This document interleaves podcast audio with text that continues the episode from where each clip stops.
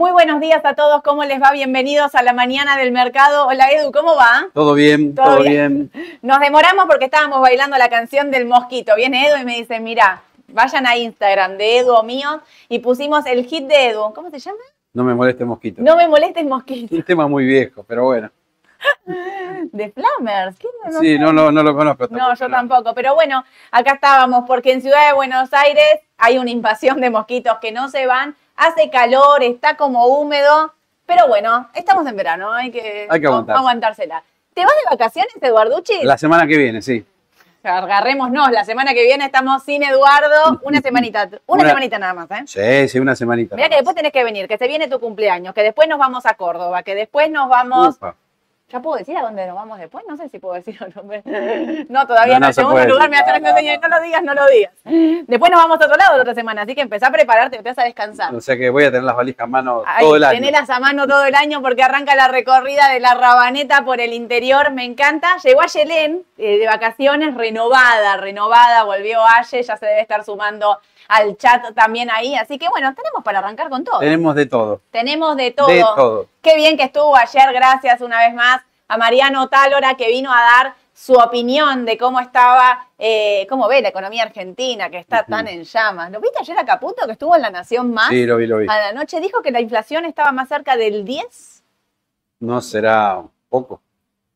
Y mira, hoy Martín, justo me. Martín, vieron que, que hace el carrito del coto, que yo lo agarro siempre, hoy me olvidé ponerlo, pero me puso como que los precios venían eh, en el coto, ahí en el carrito ese del coto, venían como que se podían acercar como un 15, o sea, un 8 y pico venía de suba de alimentos en el, en el changuito ese que venía antes subiendo mucho.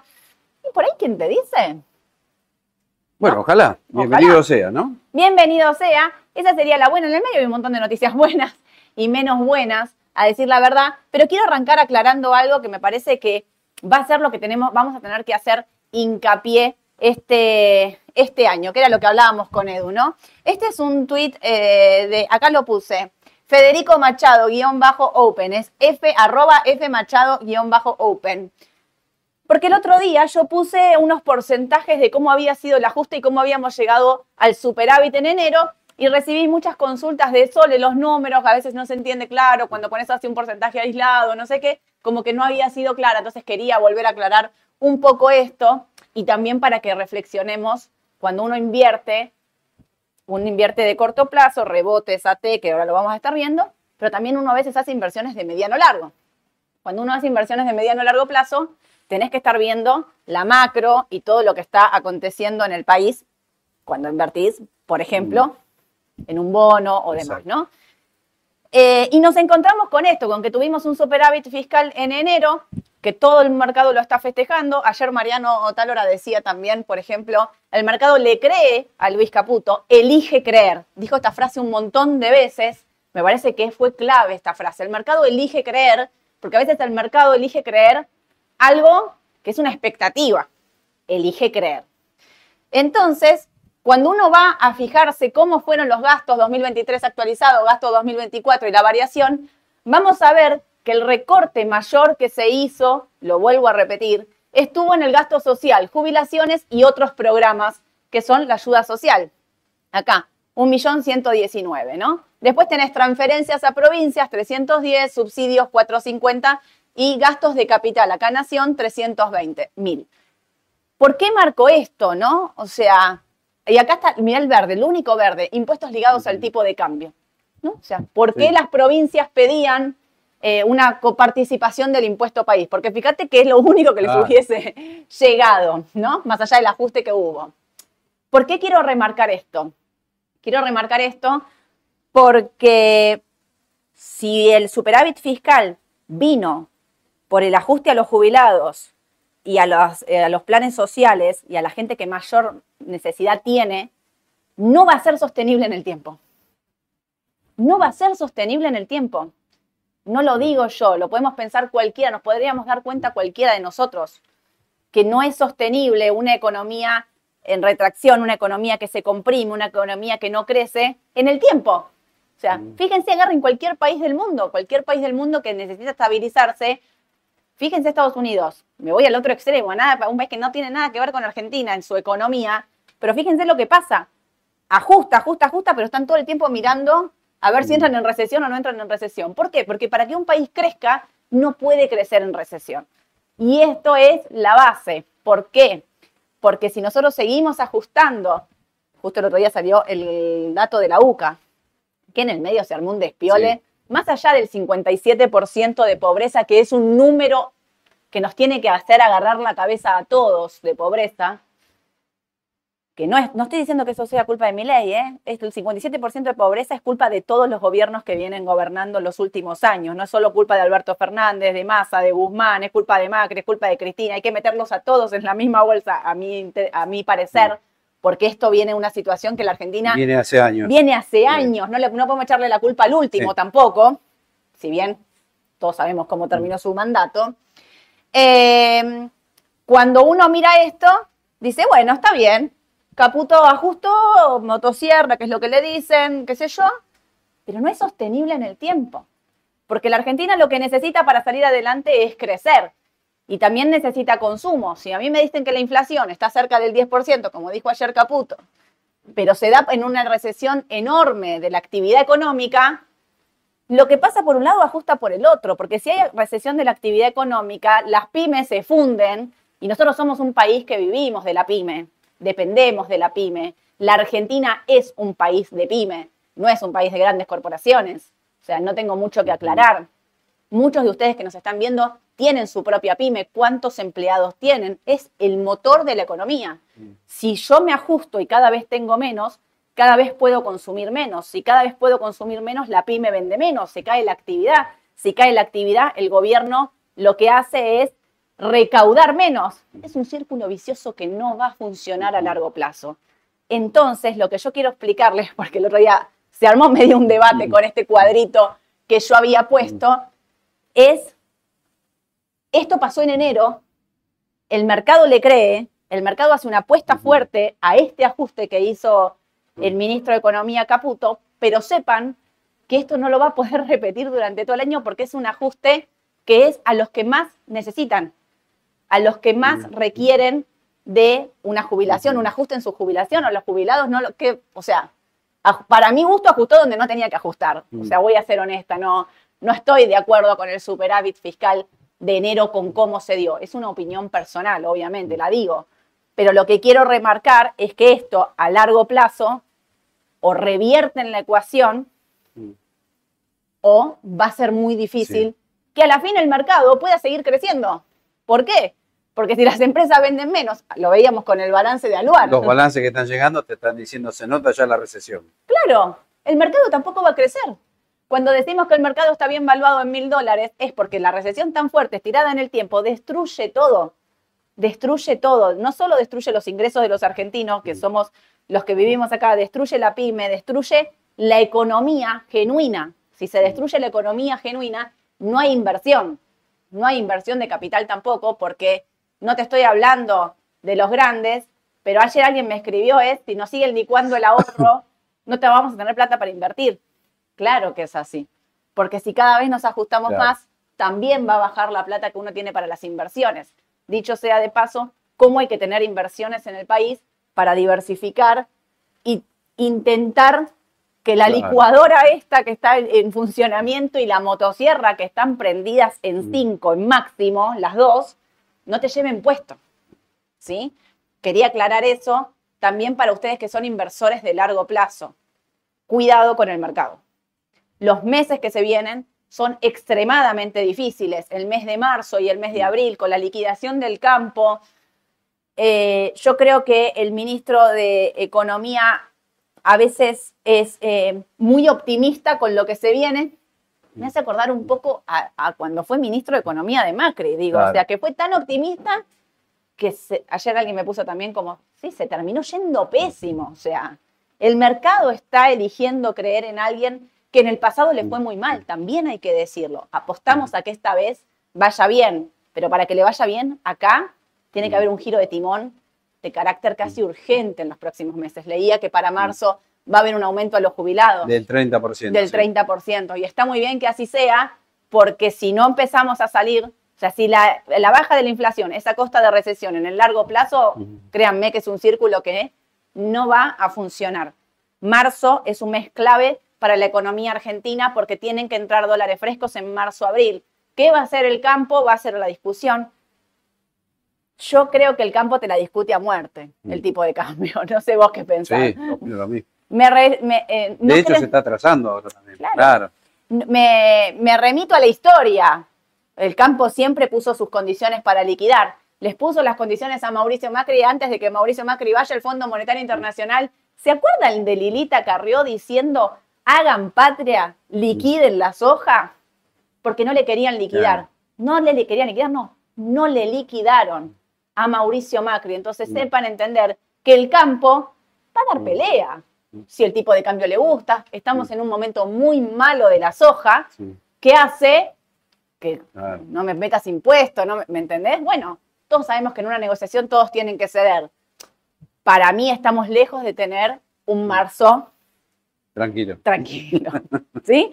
Entonces, acá se remite esto, cuidado que el superávit fiscal de enero fue una buena noticia, y hago buena noticia con todas las comillas de lo que puede ser un superávit cuando el ajuste dónde estuvo y a quién ajustó, sepan entender que a largo plazo va a ser un problema también para el mercado de capitales. Sí. ¿sí? Y ayer, que fue un día raro, porque no teníamos mercado en Estados Unidos y entonces no teníamos dólar de referencia, empezó a rebotar el tipo de cambio. Para mí era como tomarlo con todas las pinzas del mundo, ¿no? Digo, porque como no teníamos dólar de referencia, los CDR podían operar a cualquier tipo de precio, básicamente porque no teníamos mercado afuera. Pero hoy tenemos mercado afuera. Pero te cuento algo. Sí. A pesar del feriado de ayer, hubo un volumen muy interesante en lo que es renta variable local. ¿Sabes cuánto? 25 mil millones. ¿No te llamó la atención? Claro, dije, es como que no se notó mucho en materia de volumen el feriado, ¿no? Raro. Por lo menos en acciones, ¿no? Eso es raro. Porque siempre, Siempre la mitad del volumen. Es la mitad, sí. claro. Exacto. y ayer Y hubo mucho movimiento en bonos.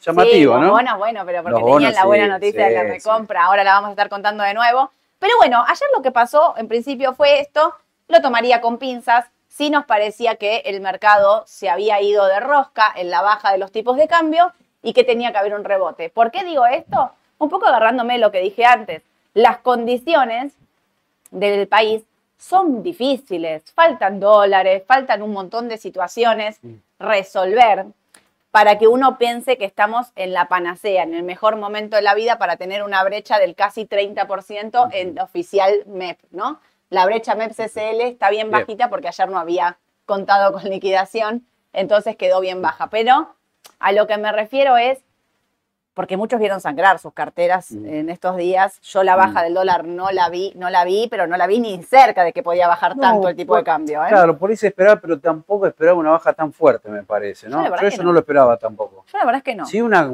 leve corrección, pero es como que también ahí, coincido con vos, se fue de mambo la baja del dólar. Claro, se Sí. fue. Por eso, entonces todos los que tienen CDR, yo sigo diciendo, sigan manteniendo cobertura. Veo como mucha euforia, le hablábamos con Edu antes en redes sociales de Argentina, esto.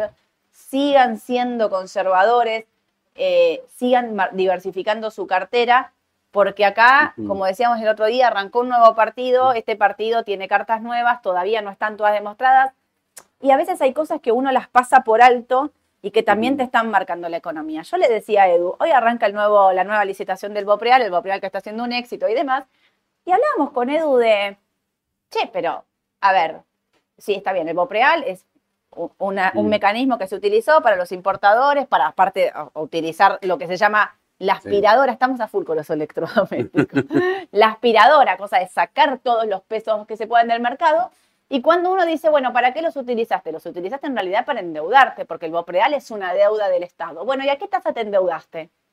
Bueno, la TIR del Bopreal es del 27 anual. 27, 26, 25, más o menos, ¿no? Una TIR del 27 anual en dólares. O sea, si vos pensaras en cualquier lugar del mundo de salir a los mercados internacionales a tomar deuda al 27 anual, cualquiera te diría, vos estás loco. Viene acá cualquier otra persona y te dice, y sin embargo el mercado le creyó.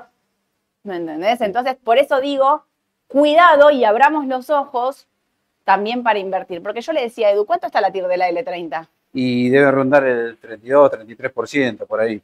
Estás ahí. Sí, cerca del 32 me parece. Sacamos la cuenta, si la TIR va al 27, Mm, A lo debería mismo valer vos 49,50 dólares más o menos. 49,50 dólares.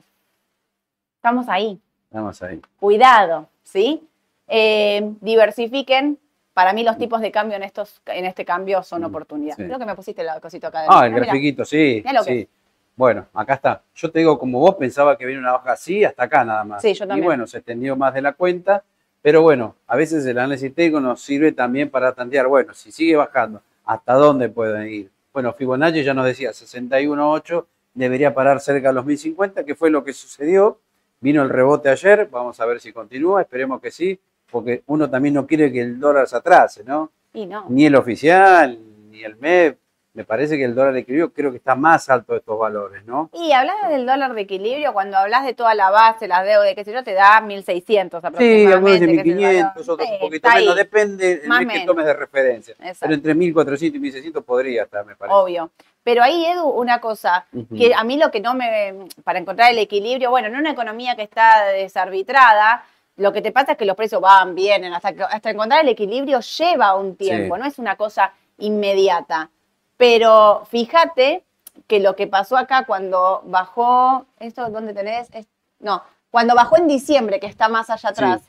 cuando baja en diciembre fuerte, lo que hace después es tener un repunte monumental en enero, porque los rebotes son violentos, Claro. ¿me entendés? Entonces, para buscar el equilibrio, a veces lo que te pasa es esto, tenés bajas muy fuertes, rebotes Claro. muy fuertes, y la gente como que se viste, va de acá para allá, por eso nosotros siempre decimos, diversificar tu cartera, no vendan los CDR en este tipo de cambio. Sí. Para mí, Y tocaste un tema interesante y ahora lo vamos a ver en los rendimientos de lo que va de febrero. Vos lo dijiste, ¿te acordás esta tremenda suba del dólar en el mes de enero? mm, Hubo rendimientos, la verdad, extraordinarios, si querés decirlo así, superlativos. Invitaba a vender también en enero. Sí. Hubo ganancias, ya te adelanto. Vol, ¿te acordás que en el mes de enero subió 300%? sí, es verdad. Carbo Clor, no sé si más del 100%. Por eso decíamos, aprovechen esos momentos porque no siempre se dan esas ganancias tan espectaculares, en pesos y en dólares, ¿no? Claro, obvio. Así que el que lo hizo zafó y por ahí se compró un bono en dólares, que también lo estamos recomendando Sí. a principios de febrero. Bueno, le hizo una muy buena diferencia de mercado Obvio. en un mes y medio de lo que va del año, ¿no? Obvio. Ayer, ¿Te acordás cuando en enero hablábamos de, che, de los últimos seis eneros así eufóricos, cinco febreros habían sido una lágrima Claro. y estamos casi como las lágrimas de los últimos Sí, cinco. sí. Nos está matando la historia, nos está diciendo, te lo había dicho, una vez más, Solcito, ¿cómo no te diste cuenta que era venta, no? Está difícil, real. Eh, pero hubo, bueno, los bonos te salvaron todo. Claro, ahora lo vas a ver Ahora. también que muy poquitas cosas hasta ahora están dando rendimientos positivos en el mes de febrero. Está terrible. Bueno, eh, DICP, bono SER, atado a la inflación, la Bonos con inflación. ser, sí, siguen para arriba, la Sí. tendencia es por demás evidente, no hace falta ni que lo diga, este, y todo porque, porque la inflación va a seguir alta, a pesar de que la tendencia anuncia que va a seguir bajando, ¿no? Claro, No sabemos si febrero va a ser 15, 18, 12, pero va a haber inflación elevada por lo menos hasta abril, mayo se calcula. sí, Con lo cual esta opción, como los TX, son muy buenas alternativas para mm, tener algo que ajuste por inflación, ¿no? sí, para tenerlo ahí Claro. guardadito, mantenerlo ahí tranqui, Y ¿no? siempre decimos, porque siempre nos preguntan, ¿lo ves bien a los bonos hacer? Sí, pero en una cartera diversificada. Totalmente. No compren 100% de DICP. No. En todo caso, si les gusta bonos ser, DICP, TX26, AL30, algo de acciones, algo de CDR, Totalmente no se de manden 100% algo. ¿eh? No, no, ni a palos. Acá, No. este es el, pero ya hace años que viene siendo, che, diversifica tu cartera a full. Claro. Yo creo que acá más que nunca. ¿Por qué? Porque para mí está todo, muchas cosas atados con alambre. Claro. Entonces, tener diferentes coberturas de distintas cosas. Y después, bueno, con algo ganarás más, con algo ganarás menos, pero ir teniendo una cartera compensada y equilibrada. Es a las siempre lo mejor. Me parece que sí. Fíjate igual, Edu, que este, ¿te acordás que hablábamos ahí los 27.500? Que ahora yo te dije Sí. acá, bueno, los 27.500 bajó de nuevo, como que los vuelve a atacar. Y otra cosa fundamental, es eh, bastante volátil, Sí, inclusive durante la rueda, eso también lo dijimos la otra vez, ¿no? Sí. Porque uno me preguntó, yo compré, no sé, me dijo a fines de enero y empecé a perder plata, ¿qué hago ahora? Claro. Bueno, si vos estás diversificado, no tenés que preocuparte. no. Porque si aquí invertiste un 10%, bueno, no te afecta tanto esa caída. Y manténelo. Y mantenelo, sí. No Porque- compres para el corto plazo. No. Tener una mentalidad inversora más bien de mediano plazo, Sí. ¿no? que esa plata por favor no la necesites para el mes que viene para comprarte un auto, ¿no? No, Eso no, no. lo hagas nunca. No, porque estos bonos son muy volátiles, que Claro. puede agarrar esta baja, muchas Claro. bajas así, ¿eh? Acá lo estamos mirando en el corto, pero bajas así en el medio Sí, tienen un montón, sí, sí, sí. un sí. montón. Eh, para mí la oportunidad está acá. Claro. Lo dije ayer, lo vuelvo a repetir Me lo hoy. dijiste vos hoy, no, no me había percatado y es verdad, ¿eh? Porque vos ves este bono y en principio decís, no, no pasa nada. Bueno, a veces cuando no pasa nada, son los momentos de invertir. Tal cual. Ojo, atención a ese tema, ¿eh? Sí, sí. Porque este bono ya está cerca del precio del dólar oficial o está por debajo. Está por debajo, Está está, debajo. 76.400. Ayer explicó Mauro el tema del bono, del residual y demás. Para, se lo simplifico, 764. Y el dólar oficial está 8.35. Sí, o o menos. 8.50, por ahí Sí, andar está más o por ahí. Eh, con lo cual quedó por debajo. ¿Por qué se desinfla esto? Esto es un bono dólar linked que vence en abril. Porque tenés al ministro Caputo diciendo fuertemente, no vamos a devaluar, no va a haber una corrección del tipo de cambio. Entonces las expectativas devaluatorias bajan. Fíjense, ROFEX, los futuros, destruidos. Los duales que están ahí, que no saben si, si van para un lado o van para el otro, no se terminan de definir. Pero acá, porque aparte hubo salida de muchas empresas para licitar Bopreal, Exacto. dieron una venta fuerte y lo que termina pasando es que quedan por debajo del valor del dólar oficial hoy, ni siquiera te estoy hablando de abril. Con lo cual, más allá de que veremos, o sea, para mí decir hoy que no va a haber una devaluación del dólar oficial es apresurado, es anticipado. Para mí esto es más paso a paso. Está bien, como ministro te tiene que dar certeza y te tiene que decir esto no va a ocurrir, está muy Claro. bien que lo haga de esa manera, pero sí decir, che, eh, si quedó por debajo del dólar oficial a hoy, empresas, importadores y demás, es este el activo que tienen que Claro, comprar. esto se pone más atractivo. y si, querés estamos- especular un poquito, Claro, acá está. estamos diciendo que en 1050 el dólar era barato, imagínate este en 764, ¿no? Sí, Este es muchísimo más barato, así que Claro. empiecen a prestarle atención a este bono. ¿eh? sí, a mí me gusta. Y aparte es un bono con mucha liquidez. Mirá que Sí. yo siempre elijo los duales, pero esta No, vez el pero ahora sí, TV24 ahora lo interesante también. sí. me parece que es una buena opción. Acá, un poquito de educación financiera que lo había prometido antes de que Edu me hable de la L30D. Hice un poquito una cuenta porque todos estamos hablando de los pagos de los bonos. Ayer con Mariano hablábamos y con Mauro también. Eh, el tema de la L30, ¿no? Hay una cuestión ahí con el L30, todo el mundo hablando de la L30, a mí me pone contenta. ¿Por qué? Primero porque es deuda argentina y me parece que, que era una buena opción, que sigue siendo una buena opción. Segundo, porque esto resurge con que el ministro sale a recomprar deuda al eh, el, a L35 Ujú. puntualmente, ¿no? Con pesos que quedaron excedentes de una licitación que hizo. Entonces, todo el mundo está pensando, eh, compro, compro, compro más. Bueno, la cuenta empieza a ser. Y nosotros ayer con Mauro decíamos, el AL30 en 45 dólares no es más el AL30 de los 20 dólares, de los 23 dólares, de los 25 dólares. Los, o sea, esto fue acortando rápidamente, tuvo un rebote fuerte, porque vi mucha pregunta de, che, el AL30 llega a 60 en el corto plazo. Mm, No. Cuidado, cuidado, ¿sí? Porque subió un montón, porque muchos lo están enganchando ahora, pero esto viene de 18 dólares, que nadie lo quería ni ver y decían que no se iba a pagar. Y nosotros con Edu acá, acobachados, diciendo, quédenselo. Hasta como con miedo recomendándolo en 20 dólares. Claro, y sí, porque también, o sea, decís, haces la cuenta mil veces y decís, esto está regalado, pero Argentina no sabes nunca. Lo que está regalado es carísimo, ¿viste cómo funciona? Quiero explicar un poquito cómo funciona el AL30D. Puse la L30D, pero pueden utilizar el mismo bono en pesos o cualquier otro bono, ¿sí? El L30D ayer cerró en 45,36, ¿sí? 45,36 los 100 bonos. Cada bono en dólares vale 0,45 centavos 36. 45 centavos de dólar estamos hablando, ¿sí? Si yo compro 10.000 bonos, estoy invirtiendo 4.536 dólares. Ese es mi punto de partida del día de ayer. Si vos compraste 10.000 bonos de AL30D, la R es renta.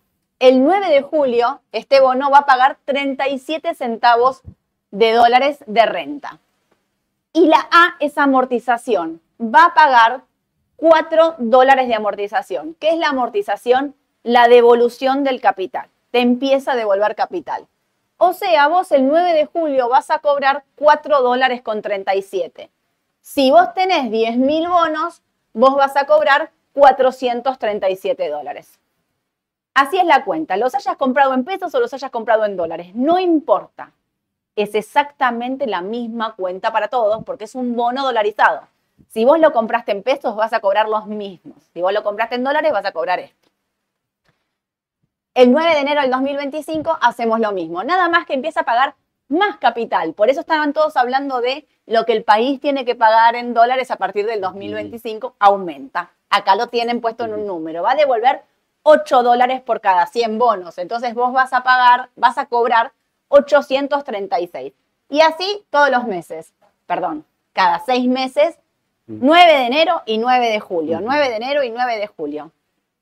Yo acá hice una cuenta mucho más sencilla para que ustedes la interpreten. Cuando uno habla de la TIR, el, el ATIR, la fórmula de la TIR, que es el rendimiento, este 30 y pico que me decía 32%, tasa interna de retorno. Que está, eh, ¿cómo se calcula?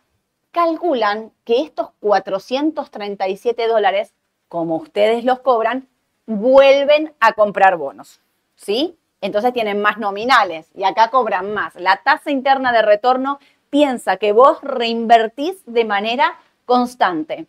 Pero yo acá lo que quería mostrar era otra cosa, por eso no hice esta cuenta y me mantuve siempre con mis 10.000 bonitos, porque aparte que yo les proyecte de acá al 2027 a cuánto van a reinvertir, era una ensalada de fruta fuerte.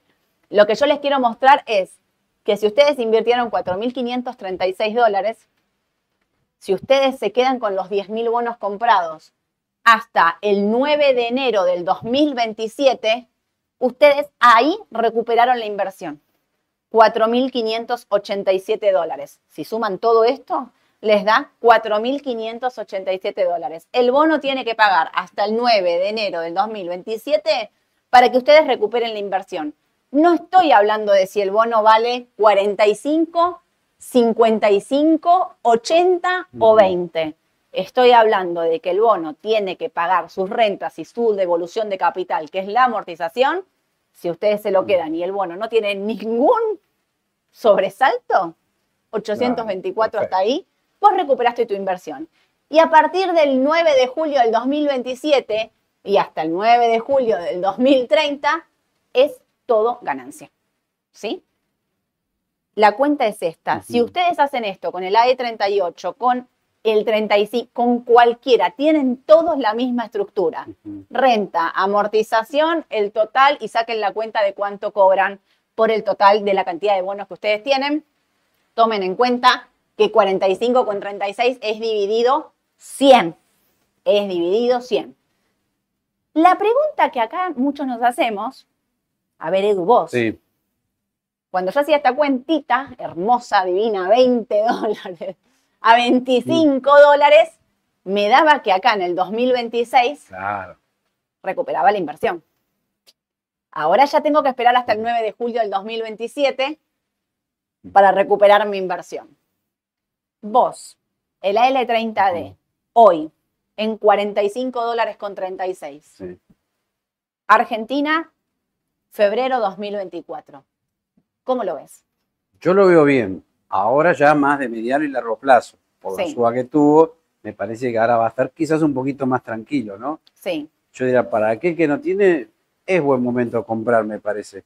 Pero no sé si para el corto plazo ahora, ¿no? Porque Comprás pensando más en un escenario de largo. Claro, el que compra para medio y largo plazo es así, como vos decís. Estás pensando en el largo plazo, en cobrar toda la renta, la amortización, reinvertirla y quedártelo.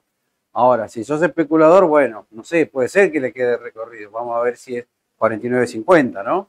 Por AT te lo habilitó. Claro, claro, ahí lo podemos ah, perdón, para, una cosita antes. Miren, en la página de Raba, estos datos que yo saqué, en la página de Raba, si ustedes buscan el bono, el L30D, le sale todo, ¿no? La cotización, cuánto es el volumen, el gráfico, le sale este cuadrito técnico que aparece acá abajo, que es lo que decimos el análisis técnico puesto en números, ¿no? El MACD, las medias, todo y demás. Pero tienen, aparte de esto, cotizaciones históricas, tienen esto, flujo de fondos. El flujo de fondos tiene puesto, fíjense, lo mismo que yo les puse acá. Por eso yo les digo, si ustedes buscan en la página de Raba E38, porque era uno de los más pedidos, también van a encontrar esto mismo y lo pueden hacer con la cantidad de bonos que ustedes Es más, te tienen. da la TIR, mirá, Te da la TIR. 30,81, casi 31. Exactamente. Y arranca de menos 45,63. ¿Por qué? Porque es la cantidad de dólares que vos invertiste para cobrar esto y que te dé esta TIR. ¿Sí? Ahora sí, Edu, acá tenés el AL30D, gráfico. ¿Te acordás que dijimos la zona de 41 dólares era clave? Bueno, lo Sí. superó ya hace un par de días atrás. Y a ver, esta es la media de 200. La media de 21 barra 42, que bueno, ya todos la conocen, ¿no? Siempre la nombramos. Todo esto te dice, esto va para arriba, pero de mediano y largo plazo. Ahora de corto, bueno, puede ser que vayamos, según Fibonacci, 49, 50, 49 y 50 dólares me parece que sería el objetivo ideal de corto plazo. Por eso que te coincide digo. también con la TIR. Exactamente. Mira qué coincidencia, ¿no? Ojo, ¿eh? Así que ese nivel, bueno, vamos a ver qué pasa ahí, ¿no? Los 50 dólares son claves para la L30 porque aparte es el precio con el que salieron después de la reestructuración. Martín Guzmán reestructuró otros bonos y salieron a 50 dólares, llegaron a 18, se Claro. destruyeron en el camino. Igual coincido algo con vos. Estoy bullish, pero no eufórico. Porque una cosa es comprar en 20, 25, 40, 45. Pero bueno, digamos, tiene recorrido, sí. Pero bueno, más mesurado ahora todo, ¿no? Yo también creo que tiene recorrido en la medida que, ahí me agarro del principio, tiene recorrido en la medida que el país pueda funcionar. Si el país no funciona, no arranca y, y no, porque no vas a tener, o sea, no vas a generar dólares para pagar. Ahí está el punto. O sea, que las medidas fiscales tomadas sean medidas de, de sostenerlo en el mediano largo, porque si no, esto Sí. se va a caer. Sí. No, lamentablemente no va a tener eh, expectativa de suba. O sea, hoy que tiene, por eso, fíjense que ayer eso decía Mariano, elijo creer. El mercado está eligiendo creer que estas medidas se van a poder sostener, que el país va a salir adelante y está haciendo una apuesta, como siempre, de manera anticipada. Claro. El mercado apuesta siempre de manera anticipada. Después, los hechos dirán, tenía razón o no. Claro. Pero, por eso decimos los 50 dólares, pero sean precavidos. Muchos me estaban preguntando, ¿es momento de pasarse de cortos a largos? Mm, No, Vos, yo si estoy No, no especulando es con el el, momento. precio, me quedo acá. no. Si vos especulás en ese sentido, que todo va a andar mejor, que va a haber más superávit, bueno, vamos a los cortos, Claro. que son relativamente, entre comillas, los más seguros. Después, en un momento ya de estabilidad, que se note que hay superávit fiscal, eh, superávit gemelos también. Sí, bueno, uno puede decir, bueno, el país ya entró en una senda de crecimiento, ahora los bonos por ahí cortos ya están en buen precio, quizás le toque el turno a los bonos más largos. Te vas a los cupones para decir, Claro, a eso cobrar va a más ser- rentas. Eso va a ser en otro momento, ahora Sí. no. Todos los bonos son buenos, pero hay algunos que son mejores que otros. Este es el caso, AL30 y AL29 también. También, sí. Hasta el 35 podías Y el decir ahí. 35, ahí porque se hace la ayer, bueno, vino la noticia de la recompra de los bonos que la dio el viernes. en El viernes a ¿no? la tarde-noche, Y sí. por eso subió mucho el AL35 y el GD35 también. Perfecto. Sí, son todos los mismos. Son, Sí, son distintas sí, la legislación, pero están cotizando casi iguales. Bueno, Edu, eh, mantenemos, Mantenemos. compremos con precaución. Ya no nos tiramos de cabeza. Por ejemplo, no, no haría la locura todo el 100% No. AL30 y caucionado. No, eso no. no, no. Eso si uno lo quiere hacer, corre su riesgo, pero no, no me gustaría eso. Me gustaría tener una porción 30, 40, 20% de la cartera. Eso de acuerdo al perfil de cada uno. Clarísimo, Edu. Me voy. Bueno, acá tenés el 35, llegó al objetivo, ¿eh? Claro, acá está lo que decíamos. Claro. Ayer fue un muy buen día en materia de Hermoso, mirá el volumen que metió. Estaban todos comprando. Claro, Si porque el jefe compra, decían, compramos todos, el jefe por caputo, ¿no? Ayer parecía que no fue feriado en Estados Unidos, No. porque no es normal, siempre que es feriado en Estados Unidos, lo volvemos a repetir. Acá se hace el 50% del volumen del día anterior o el Sí. promedio de los últimos 30 días. Y Mm. la verdad que fue un día normal ayer. Para mí está movidito, te diría. No, ¿eh? un montón, ayer Sí, sí, sí, por eso. Me sorprendió, la verdad. A mí también, pensé que iba a ser mucho más tranqui, pero no, y ahí tenés el otro. Y acá está el más corto, El que más para corto. algunos quizás este sea mejor que la L30. Sí, Lo único malo es el tema del volumen, como siempre decimos, ¿no? Sí, Tiene un es verdad. muy chiquito. es una emisión chiquita también. Claro, es emisión chica, por eso nos gusta más la L30 para que aquellos que tienen o manejan fondos muy grandes se puedan mover bien porque tienen mucha liquidez, ¿no? Exactamente. Avanzo. Bueno, ahora sí, ¿eh? Merval en dólares. Estamos siempre lo mismo. Estamos casi repetitivos con Edu. Aburrido de decirle siempre lo mismo. Claro. Mil dólares parece que está bien valuado. Igual yo diría, machacaría en el tema siguiente. Mm. Si los bonos están bien es porque hay una mejor perspectiva en materia de, por ejemplo, superávit fiscal. Eso sí. Pero en acciones me parece que está, paría- está pasando lo contrario.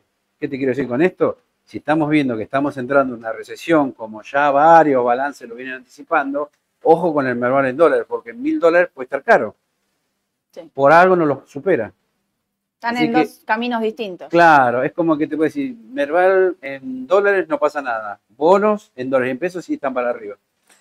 Podrías dividir el, el mercado como en dos. El mercado, eh, acciones, es lo que decimos siempre, la economía, el movimiento, el consumo y mil cosas más. Y los bonos es lo fiscal. Claro, exactamente. lo fiscal. Porque fíjense que los bonos valían 20 dólares cuando la economía, después de la pandemia, rebotaba con fuerza y hacía como una B. Al bono no le importaba nada, que todos consumamos, que esto, que lo otro, ficticio o no, no le importa. El bono le mira las cuentitas del Estado. Exacto. No le importa Vamos más que por cobrar. dos caminos diferentes. Y acá es otra cosa. Exacto. Se ve clarísimo, ¿eh? Claro, y otra cosa, el Merval viene subiendo en los últimos tres años, de 2020 2021, de 300 dólares. Mil dólares, ¿cuánto más le podemos pedir? Cosa que ¿No? los bonos no hicieron. Exacto, los bonos empezaron a arrancar, yo el diría, año pasado. en fines del año pasado, me parece, ¿no? Sí, 2022. eh, 23. 2023. Eh, Sí, ya igual ¿cuándo veníamos anda? con ese salto de 20 dólares a Sí, 30 y después sí. como lo quiso en dos partes, de 20 a 30 y de 30 a 45 Exacto, hizo, sí. ¿no? Era más o menos así dando cuenta. Eh, bueno, acá, Por eso, precaución, atención, Precaución, sí. no te define nada. Ay, mirá. Aluar, como ya venía anticipando, no sé si se acuerdan, las veces que lo dijimos, un dólar, Vos, 0,80 Edu. centavos de dólar, que era el techo. Sí, porque es histórico en Aluar esto, ¿no? Y fíjense, fíjense cómo se dio acá, ¿no? En esta zona primero de 1300, no aguantó. Después el techo fue más abajo, 1100. Y cómo este indicador, por lo menos las medias de 21 barra 42, fíjense cómo se están cerrando ahora. ahí se ¿Qué te están queriendo decir? Y que hay un posible cambio de tendencia. Ah. En todo caso, si querés ser más objetivo, bueno, por ahí lateraliza el papel entre 1100 y, no sé, 800, ¿no? Sí. Pero esto te estás anticipando. Es más, ya cortó. No lo había visto, mira. No, no, por eso te dije, mira, ay, me fui. Para, para que me fui. Para. Ahí Acá. está. Esta es Texar, esta es Ahí está. acá. ¿Ven? A estas niñas el se está corte que refiriendo te él. hizo, es toda una señal. No cortaban desde no sé hace cuánto tiempo. Mira, ¿eh? si nos vamos más para atrás, tendríamos que irnos, no sé si mitad del año pasado, ¿no? Que no cortaban. Esta, desde, lo, pun- desde el punto de vista técnico, es una mala señal. Muy mala señal. Sumar el balance que fue, De mediano, ¿eh? No estamos hablando de corto porque el corto está teniendo un rebote y puede tener un rebote. puede tener un rebote. Sí, y viste lo que hablamos, un rebote quizás para salir, Sí, puede ser. ¿no? Viendo esa señal podría ser, ¿eh? Y además, vamos a lo fundamental. El balance dijimos que fue, yo diría, bastante malo. Sí. No era lo que yo esperaba, yo esperaba No. mucho más de. Mu- Yo también. Así que se unen acá lo fundamental y lo técnico que te están diciendo, por ahora este papel trata de no entrar. Sí. No hagas nada. Y si tenés, bueno, anda pensando que rebote quizás igual. haya que salir. Claro. Depende del precio que hayas entrado, ¿no? El rebote tenés que esperar Exacto. igual. Mirá, mirá cómo hace pisito ahí en dólares. Este es Aluar en dólares. Ujú. Mirá cómo hace piso ahí en los 76 centavos de dólar. Piso, piso, piso. Un piso fuertísimo tiene ahí, ¿eh? No los tiene que perforar porque si los perfora... Y el próximo objetivo, si se viene ese rebote, es un 10 en dólares. Porque Mm. va a buscar los 86, casi 87 Ahí centavos está, de dólar. ¿ves? Ahí está. Es lo mejor que le puede pasar que venga un rebote. Y bueno, si tenés Aluar, por lo menos pensá la posibilidad de reducir la exposición, por lo menos, ¿no? Que- es el papel más buscado, sí lo fue meses anteriores, Y ¿no? sí. Sí. Todos los que vinieron al Rabapalusa desempolven el San Rebotín ahí que nos dio Paola, la Y estampita. no se enamoren de los papeles, porque muchos tienen Aluar y como te fue bien el pasado, dicen, me va a ir bien en el futuro. No Tal es cual. así, ¿eh? No, lamentablemente No, no. no es así. Lamentablemente no. Texar. Y yo te Igual. diría que Texar es el calco de Aluar. Me gusta un poco más porque los fundamentos son mejores, pero, pero vino el balance, lamentablemente, y la verdad que me defraudó. Hay que ver el, el, el abierto, ¿no? Claro, tomen con pinzas, porque el resultado fue negativo, algo impensado, 142 mil millones, si no me falla la memoria. Malo, pero bueno, puede haber diferencia de cambio, algún efecto, no sé si de conversión, puede Hay haber varias cosas ahí, pero mi olfato me dice que no fue muy bueno a nivel operativo tampoco, ¿eh? Ayer le mandé mensaje y me contestó lapidario. No me gusta. Edu es escueto en las palabras. Vos le mandás un mensaje de WhatsApp, te contesta tres palabras. No me gustó, me puso. No, y inclusive en los foros me enteré también que había un poquito de euforia porque decían, no, pero mira que va pagar un dividendo cuando se reúna la asamblea ahora el 21 de marzo. Bueno, sí, no, no es malo, ¿no? Pero hay que ver si lo paga en dólares, en pesos o en especies, como están haciendo algunas empresas ahora. Y eh, Texar ya había pagado en bonos, ¿te Tiene el acordás? antecedente que ya pagó en bono. En para bonos. algunos es bueno, para otros es malo.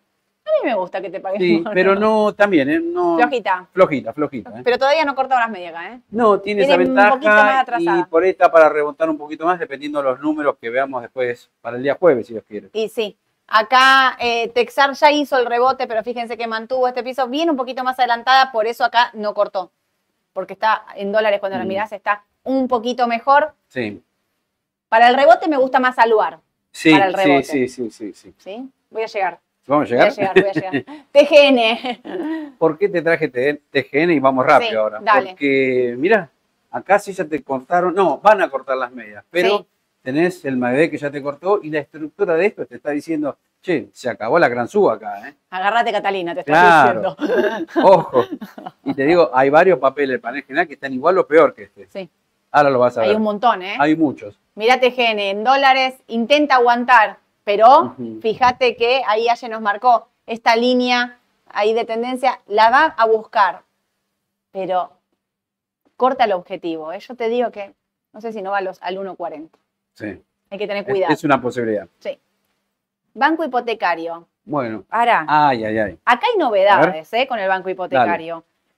Ustedes saben que la ley ómnibus no pasó y que en ese momento dijimos, che, si la ley ómnibus no pasa, ¿se acuerdan cuando hablábamos de la privatización del Banco Nación? Banco Nación y el Estado y una parte de banco hipotecario y ahí un mix y demás. Eh, y empezamos a, como a poner en duda ¿no? la privatización de las empresas. Bueno, hay eh, rumores, ya casi, no sé si, no sé si son, siguen siendo rumores o ya lo escuché tanto que no sé si es una noticia y no son rumores. Lo digo como rumores porque no lo tengo confirmado. De que BlackRock está negociando con Caputo la privatización del Banco Nación. Cuando BlackRock se vino a comprar los Bopreal, nosotros con Edu acá decíamos, algo van a pedir acá. Porque nadie viene a invertir de a gratis. gratis, nada, y menos después de la experiencia que habían tenido. Me llevo algo ahora. Y ahora se empieza a saber que BlackRock está negociando, aparentemente, la compra del Banco Nación. El Banco Nación que vale 25 mil millones de dólares y creo que es tipo IPF Banco Nación, lo mejorcito que tenemos. Banco Nación que tiene más de 257 sucursales. Lo que están pensando es hacer una, una oferta pública, una IPO en realidad, y, y venderles una parte del paquete accionario, que no sea 100% privado, sino venderles una parte. Lo están, y BlackRock viene con la idea de hacer lo mismo que hizo con el Banco de Irlanda. El Banco de Irlanda empezaron teniendo un 3% y terminaron teniendo un 6%. Cuidado con esta noticia. Esto viene de la mano, vieron que Javier Milei dio de baja los fideicomisos. Sí.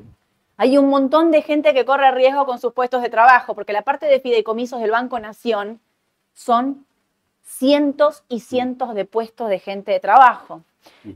Eh, esto acompaña un poco que, el, a ver, el Banco Nación es una parte fundamental de la parte productiva argentina de la pyme.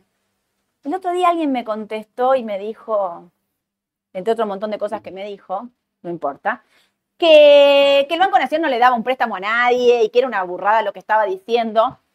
Yo le digo a esa persona que me escribió eso que vaya a hablar con una pyme y que le pregunte a la pyme si el Banco Nación no le da préstamos de producción, no da un montón de servicios para la pyme. Después podemos decidir si está bien o está mal, si es correcto o no, no estamos poniendo en en discusión eso. Estamos diciendo lo que hace.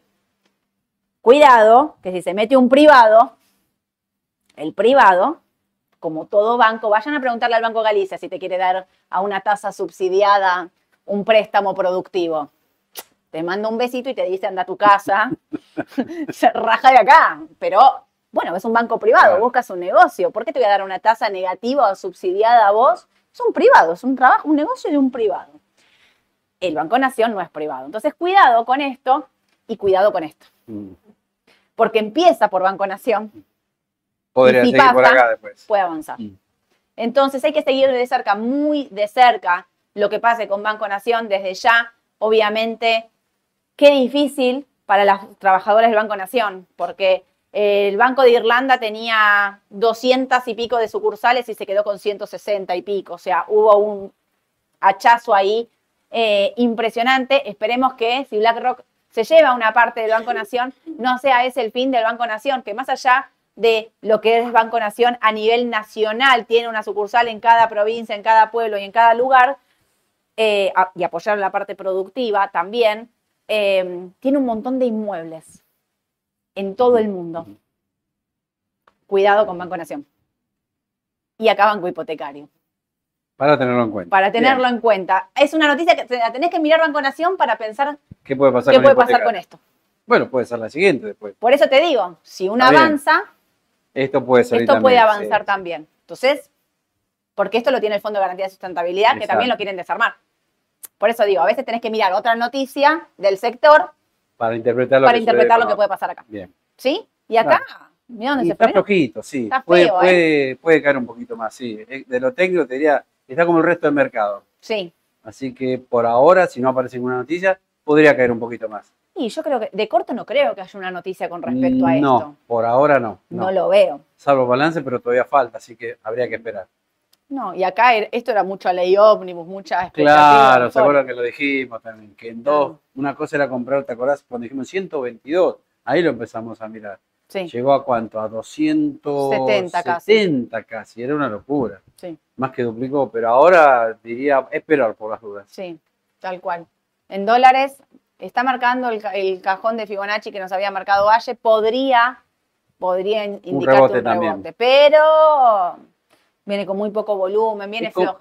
Es cierto lo que sí, es como que de corto quizás el Merval casi todo o el, el panel general está para un rebote técnico, pero Sí. la tendencia es lo que preocupa, ¿no? Una cosa es el rebote técnico de corto y otra cosa es la tendencia de mediano largo. Claro. La tendencia de mediano largo se está complicando en casi todo. Sí. Y de corto estamos viendo rebotes, que como Mm. me dice Edu, son rebotes de salida. Eso es lo que tienen que analizar todos. Eso es lo que hay que analizar. Inversor a juramento, vos fíjate qué parecido todo, ¿no? Todo, Cómo todo se está queriendo meter todas las cotizaciones Sí. debajo de esa media de 21 barra 42, con lo cual yo creo que también este es un papel que subió mucho el año pasado, Sí. ya estaba caro, así que ojo acá también, Mm. ¿eh? Y la mayoría, repito, de los papeles del panel general están en una situación bastante parecida, por lo menos en lo que es análisis técnico, ¿eh? Puede ser, ¿eh? En dólares la tenés ahí, todo para el rebotecito. Mm. En dólares se ve claro que está todo para el rebote. En peso está todo destinado a la baja, sí. que este rebote para mí es rebote de corto. De corto plazo. Sí. Mola. Mola. Te la pidieron, la te la Sí, pidieron. y acá te voy a decir antes, ¿qué es lo que está pasando con el tema balances? Sí, Bueno, malo lo de Cresur sí. a nivel operativo, malo lo de Aluar. Aparentemente, vamos a confirmarlo, estaría flojo también Texar. Y acá otro claro ejemplo también que fue muy flojo. Con lo cual acá te diría, hasta me da la sensación que está carísimo este papel, Sí, por todo lo que venía subiendo y porque por lo menos a mí me fraudó. Desde el punto de vista a nivel de ganancia operativa, ganó menos que el año pasado. sí. Y yo esperaba que ganara el doble por lo menos. Mm. Así que ojo acá fe. con Mola. Yo le tenía mucha fe y la recomendamos en su momento. Dio una buena utilidad, por lo menos de corto plazo, pero ahora me empieza a preocupar Mm. el hecho de que quizás esté caro este papel. Y sí, ¿eh? Cuidado. Creo que traje los números, me Trajiste. parece. A ver. Para, primero el Ah, gráfico. dale. Fíjate que le falta un poquito en dólares. Esas velas así, muy raro. ¿Viste? Te deja la duda, ¿no? Sí. Sí. No lo veo ni para el rebote este. sí. Igual acá te digo, quiero ver más lo fundamental, qué es lo que no acompaña. Mirá, ahí lo tenés. Bueno, no, no tengan miedo, no se confundan con tantos números. Esta es una empresa de las pocas que no cierra en diciembre, cierra en marzo, con lo cual acá tienen lo del 2023 nueve meses y acá tres meses, los tres últimos, octubre, noviembre y diciembre. Perfecto. Bueno, esto es lo que les decía. Miremos rápidamente a nivel operativo. Perdió plata, 1.198 millones. Comparemos con diciembre, tres meses de igual ejercicio anterior, había ganado 6.300 millones. Un montón. Sí, flojo por donde lo mires. Con lo cual, está bien, vos me podés decir, bueno, pero el efecto de- evaluación todavía no se vio, se va a ver en el cuarto trimestre. Bueno, ponele que sea así. Podría ¿Llegará a igualar o superar estos niveles? Aunque lo supere, con la cotización que tiene, para mí está caro. Caro a muy caro, te diría. ¿eh? Wow. Me juego a eso. ¿eh? Yo no compraría mola.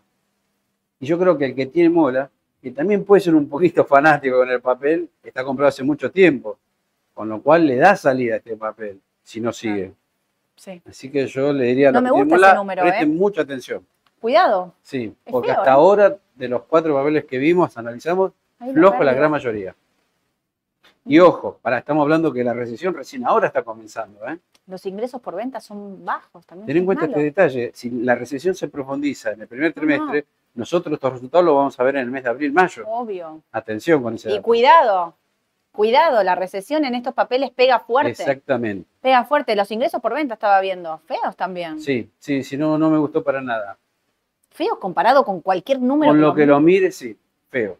Feo, feo mola. No me Sí. gusta. Coincido, Edu. Vol, la última. Que la la estrella de enero. Acá la tenés. Mirá lo que Claro, 304% subió en enero. No invitaba a salir este papel hizo. Sí, sí. con todo lo que subió el año pasado, lo que subió en enero, decís listo, ¿cuánto más le puedo Era para salir. Y fíjense que es el papel que más baja del panel general en lo que va de febrero. Claro. Y bueno, el que más subió y el que más baja. Exactamente. Cuidado con a veces con subirte a un che, compremos, compremos, compremos sin la Porque la fundamental. euforia a veces te lleva a pagar cualquier cosa un Sí, papel. sí. Acá está clarísimo. Ahí lo tenés. Está para el rebote en el corto. Sí. Si rebota, mira, ya ya nos marcó. Mirá lo que son las. El rebote para arriba es un 33. Ujú. Y si perfora y sigue bajando, puede bajar un 35. Tenés mucho recorrido para abajo, sí. Sí, terrible. Pero acá para estos 33 tendría que volver al máximo. Con un mercado que no tira, es difícil que un papel como Volt vuelva al máximo. sí. Tendría que haber un cambio de tendencia en todo el resto del mercado. Y encima después lo que cuesta salir en este tipo de papeles, no, ¿no? olvídate, no salís más. Rendimientos locales en enero. Acá lo tenés. Claro, bueno, Terrible esto. claro. Vamos de lo mejor a lo peor. ¿Qué hablamos al principio de mes? Que los papeles, o mejor dicho, a ver, una Esto es cartera febrero. ideal- Rendimientos locales en febrero. Sí, eh, febrero, perdón. Febrero. Sí. No sé si me equivoqué yo. No, no importa, no importa. mal. Rendimientos locales en febrero. Estaba diciendo, no puede 31 ser. de enero, esto. 19 de febrero. Rendimientos de, de estos 19 días de febrero. Ustedes ya saben que yo soy una obsesiva. 31 No lo había de visto. 19 de febrero. Estos son rendimientos de febrero hasta hoy. ¿Qué es? ¿Qué día es hoy? Hoy es dieci- eh, 20. ¿20? Veinte, qué sé Oh, yo. sí, 20, 20, de febrero. 20 de febrero. 20 de febrero. 20 de febrero, estos son los rendimientos, lo que viene, lo que más viene subiendo. Bueno, habíamos dicho, bonos con ser están a Sí. la cabeza de los rendimientos de lo que va de febrero. Mirá, DICP, 27%. Ese lo nombramos. TX28, TX26, 19, 19%. sí, mirá. AL30, bueno, donde más insistimos, ¿no? Acá viene la aclaración. AL30D, 14% en dólares. Claro, estos es dólares, estos son Eh, pesos. Sí, perdón, esa viene bien la aclaración. La mayoría pesos, excepto el AL30, que es en dólares al rendimiento. Perfecto. Pero si lo querés ver en pesos, 3,9. Poquito. Y porque bajó el tipo de cambio, acá lo tenés. Exactamente. Dólar CCL menos 7. Exactamente. Bueno, entonces la clave de lo que va de febrero, ¿qué es? Bajó el CCL hasta ahora Sí, y eso en parte fue lo que hizo bajar también a las acciones locales, ¿no? claro. Eso creo que lo podemos ver en la otra. Mira, la, la suba de la L30D en dólares está totalmente ligada al riesgo país. Suben los bonos, baja el riesgo país. 8% Exacto, abajo. mínimo en los últimos 20 meses, me parece. Sí, sí, país. impresionante, ¿eh? Ahí tenés, dólar Ahora, libra, bueno, acá acciones. tenés toda la gama de resultados negativos que la mayoría está concentrada en acciones. Por eso le habíamos dicho, Mervale mil dólares nos parecía caro. Sumale flojos balances, sumale la baja del CCL y además que por fundamental hay varios papeles que ya habían tocado techo, ¿no? Por eso ves estas tremendas bajas. Macro, por ejemplo, 16%. Terrible. No sé si tenemos más, otra, ¿Otra más? otra Ahí más. está.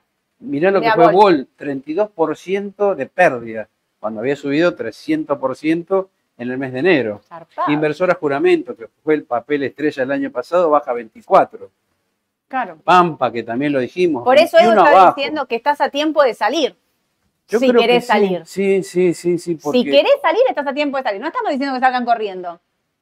Estamos diciendo cuidado con el mercado. Claro, venimos machacando el Merval en mil dólares que estaba un poco caro, así que Sí, es consecuencia de esto, repetimos, y de la baja del dólar. exactamente.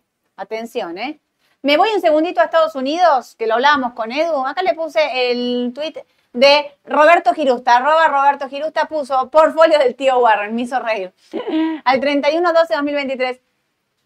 Hace lo que no- nosotros le decimos que no hagan. Tiene el 50% de su cartera en, en Apple, señor. Está bien, nadie le va a decir nada. Porque, No, porque es un no- experto, no, años, diga, años pero- de experiencia. Pero si me permitís decirte, es un poco mucho el 50% de tu cartera en un solo papel. Diversifica en el sector, por lo menos. Mm. ¿No?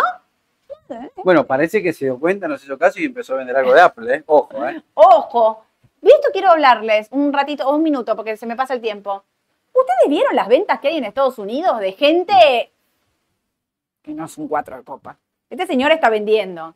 Jeff, el de Amazon, está vendiendo, vendió como 6 mil millones de dólares de Amazon también. Bill Gates estaba vendiendo también.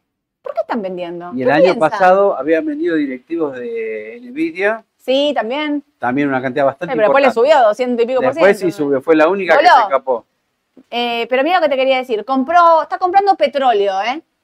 Está comprando Chevron, está comprando Oxy, está bajándose de HPQ, está bajándose de, eh, de- de Paramount, que también había una venta ahí con Paramount. Está comprando Siri. No sé, se los dejo así como para que Sí. lo vean. Lo vean. Haga, cuidado. Mira, Apple. Por eso trajimos el gráfico de Apple. Apple, Fíjense ¿dónde cómo está? Apple no puede pasar los 200 dólares. No, Y guarda que no perfora la media de 200 ruedas. si perfora la media de 200 nos vamos todos corriendo. Sí, yo no creo. Por fundamental no debería, pero sí que por ahí quede bollando entre 180 y 200 dólares. Puede ser. Viene el balance de Nvidia mañana. Atención con Al cierre. Nvidia, sí, atención porque puede ser 10 arriba, 10 abajo acá, ¿eh? Sí. No a lo todo sabemos. nada. A todo nada, lo que sí viene subiendo mucho. No sé si es momento de entrar, ¿eh? Sí. Yo Y no estaría sé. atento para ver qué pasa con el mercado. Yo antes del balance no compro ni, en- ni, en- ni a Yo- palos. No, yo también. Yo soy más conservador y me gustaría esperar afuera. Me la puedo perder también, ¿eh? También prefiero Me- perdérmela. Prefiero perdérmela y no arriesgarme. Prefiero Por- perdérmela. Con toda esta suba me, me da la sensación de que ya descontó por ahí los buenos números que están por venir. Me quedé afuera. Listo. Prefiero quedarme quedarme afuera, afuera. Totalmente. Vino el balance eh, de. Ah, mira, No, este, Esto es el papel, el que- papel que, que no tenemos que mirar sería ¿Qué pasó? De repente fue como, ¿qué es esto? PayPal. PayPal. ¿Viste cuando vos decís un papel bajó, bajó, voy a comprar porque bajó mucho? Sigue bajando, sigue bajando, voy a comprar más. Un grave error, comprar a la baja. Lo peor que podés hacer. Subite a la Y tendencia. esta es la clara, subite a la tendencia. O Es bajate papel. en la tendencia. Claro, es un papel, va para abajo, para abajo. No compres, no compres, quédate afuera. Afuera. Esperá determinadas señales. ¿Vieron que yo estoy esperando, por ejemplo, con el EWZ emergente para salir? Sí, para comprar, digo, o sea, estoy esperando. No me voy a subir antes de tiempo. Exacto. China, FXI, mínimo, mínimos, mínimos, rebotan, no importa. Voy a esperar un cambio de tendencia para subirme. Acá lo Bueno, mismo. esto es lo que quería mostrar. No está para hacer nada, está para, no sé si no mirarlo más también. En algún momento va a Eh, volver. sí, puede ser, todo. ojalá, ojalá, sí. Ojalá. Cucucú. Opa. Y acá te diría máxima atención, porque este gráfico que ven acá del QQQ está en una clara tendencia alcista. Sí. Pero también acá lo que pasa es que venimos subiendo mucho el año pasado, 50%, y en lo que va del año también ya llevamos más del 10%. Mm. Con lo cual no sé si invita de corto a salir de las tecnológicas, más con el balance ahora en, en Nvidia que viene mañana. Ay, Dios. Así que atención ahí. Terrible, Y ¿eh? guarda con los CDR también, porque puedes tener el efecto que quizás suban por el tema del tipo de cambio, Sí. pero quizás te bajen si hay una toma de ganancia fuerte afuera. ¿eh? Obvio. Cuidado con Sí. eso. La última. Ah, pará. Antes. Vino Walmart. Qué miedo le teníamos a Walmart. Vino bien. Está subiendo un 3% en el pre, me está diciendo un 5. Un 5 Bien. sube en el pre. Ganancia 1.8 versus 1.64. Y los ingresos también vinieron bien. 173 versus 100 casi 171. No le teníamos fe. ¿eh? No, no, la verdad que no. No, le teníamos fe, así que bueno, vino bien, bien para los que tienen Walmart. Mañana, gran día, gran. Mauro eh, inaugura su curso de AT, se va a estar subiendo a nuestro canal de YouTube de forma gratuita. Así que lo que tienen que hacer es suscribirse al canal de YouTube. Acá, suscribirse. Vienen, buscan en YouTube Raba Bursátil, suscribirse. ¿Por qué? Porque cuando nosotros subamos el video, a ustedes les va a llegar una notificación. Para mañana y para todo el resto, porque mañana no se sube todo, mañana se sube un capítulo.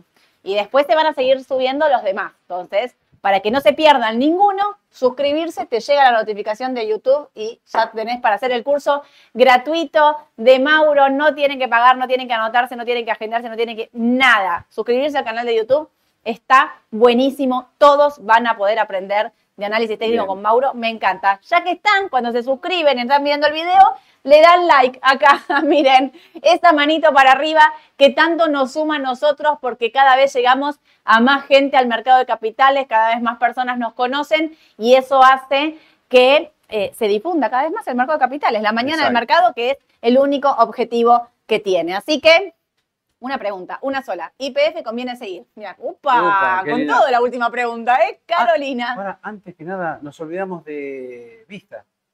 Yo no lo puse en el gráfico. Ah, me lo olvidé. Cruzó los 33 dólares. Yo mandé alerta. ¿Mandamos alerta? Pero Mandé. hoy, hoy me olvidé de poner el gráfico. Ahora me acuerdo ¿Mandé alerta la semana IPF. pasada? ¿Qué hice? ¿Alguien? no me acuerdo. Pero lo quiero decir ahora sí. porque me gustó Vista. ¿Se Fuerte. Claro, hace meses que no la nombramos, pero con la señal de los 33 dólares. Y creo que hoy, Mandé la alerta. el viernes creo que. Semana que viene, balance de vistas, se espera que sea muy bueno. Vamos a ver qué es lo que pasa. Desde el análisis técnico, superando los 33 dólares, habilitó una nueva tendencia alcista. Exacto. Por otro lado, hay unas proyecciones y demás que le subieron el precio objetivo y lo pusieron en 46. Por eso, me gusta, prefiero más Vista que Nvidia. Me animo a decir. ¿eh? Sí, sí, totalmente. Sí. Eh, son dos sectores igual que no tienen nada Me que acordé ver. porque dijeron Ya IPF. termino, ya me voy. Dale. Ya, un minuto. IPF. IPF conviene seguir. Yo de mediano largo me la quedo. De corto está como Argentina. Exacto. Y, eh, complicada sin definir. Coincido plenamente con vos. Complicar en el corto, muy bien en el largo. Sí, me la quedo. O sea, no Sí. tengo un cambio de tendencia Sí, que me hace pensar rajemos de acá, pero me parece que, que puede ser una opción.